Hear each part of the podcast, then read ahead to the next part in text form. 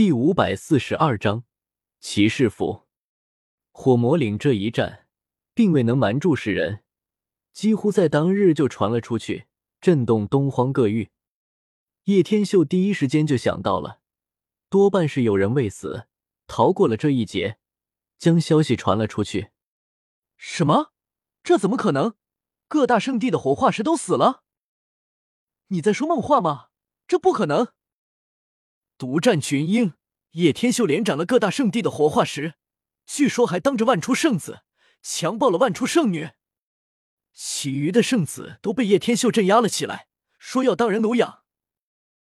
天啊，这太疯狂了！我喜欢。当消息刚一传出来时，几乎没有一个人相信，毕竟这实在太过夸张与吓人了。接下来的几日里，火魔岭不再沉寂。众多修士出没，来此求证。天啊，这真是那些圣地活化石的武器碎片，被灭于此。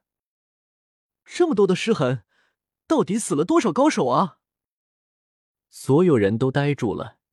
焦灼的大地，削平的山脉，满目疮痍，所见景象让他们心惊肉跳，无不变色。叶天秀一招一式。引动天地道文，地雕众敌，传遍东荒，引发了一场超级大地震。这一战绩让所有人都惊悚，尤其是参与其中的大势力，久久都说不出话来。妈的，妖孽啊！这样都可以干掉了所有人？东荒震动，一片哗然，各大势力全都坐不住了，一个一个接跳了出来。发表看法。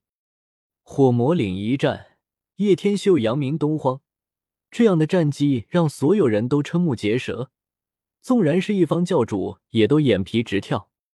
事实上，在此之前，叶天秀就名动东荒，没有几个人不知晓，因为发生了太多的事情，去了那么多高手，圣地太上长老级人物不少，光活化石就有数位。最终却连三千年的活化石都死了几位，实在让人震惊。狠人再生啊！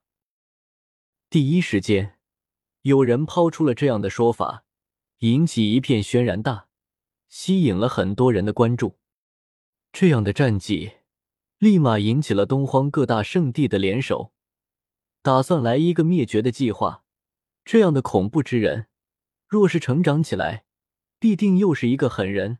纵横东荒，所以大家几乎都是一致的目标。然而，还没等他们商量起来，一个新成立的圣地——神门圣地，迅速增长起来，并且江家圣地扬言加入神门圣地。想必是江太虚已经找到了江家的人。神门在短短十几日内增长到了上万人，江太虚直接带着这些人。还要江家的人去灭了已经可以说是苟延残喘的万出圣地，夺得了不少天才地宝，上百万金元。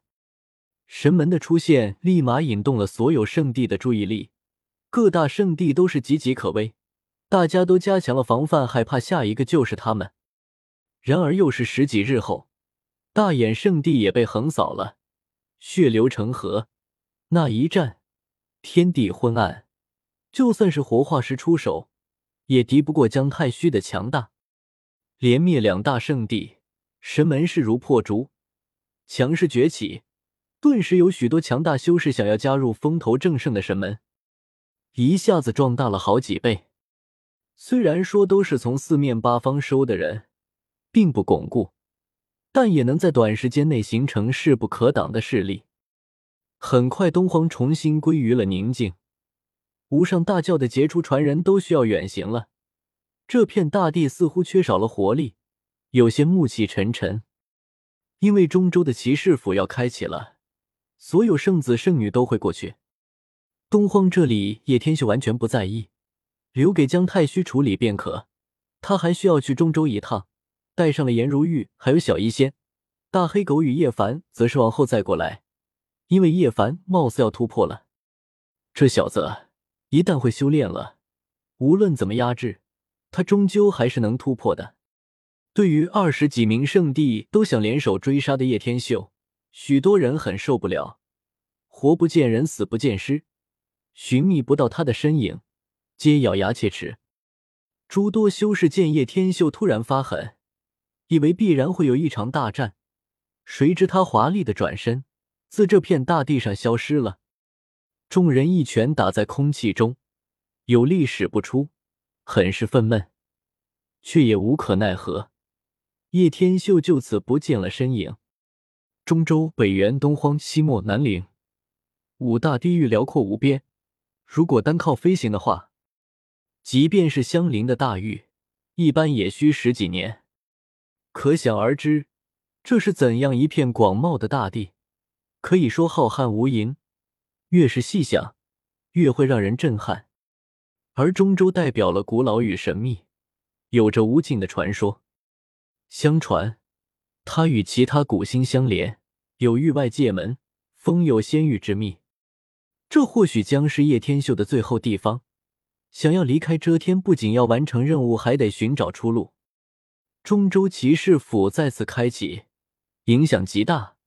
五大域年轻一代皆动，天下人应汇聚。有的来自灵秀之地，有的来自穷山恶水，或超脱自然，或桀骜不驯。每个人都有不同的神韵，并不限于圣地以及不朽的皇朝。诸多无上大教亦可选送传人，纵无门无派，只要实力足够，也可来此。一句话概括，就是强者的世界。前提只有一个，那就是要有圣子级的战力，一切要凭实力说话。骑士府坐落在灵山间，有银色龙瀑飞坠，有丹崖怪石巍峨。有不朽神木耸立，有万载灵药芬芳。石台上洁净无尘，麒麟兽独卧，灵草半生。崖壁上紫气升腾，芝兰馨香，彩鸾翔舞。山中亦不乏生机，有神葩绽放，有奇树摇曳，兽鹿仙狐出没，灵禽玄鹤飞舞，不时隐现。万脉之源头。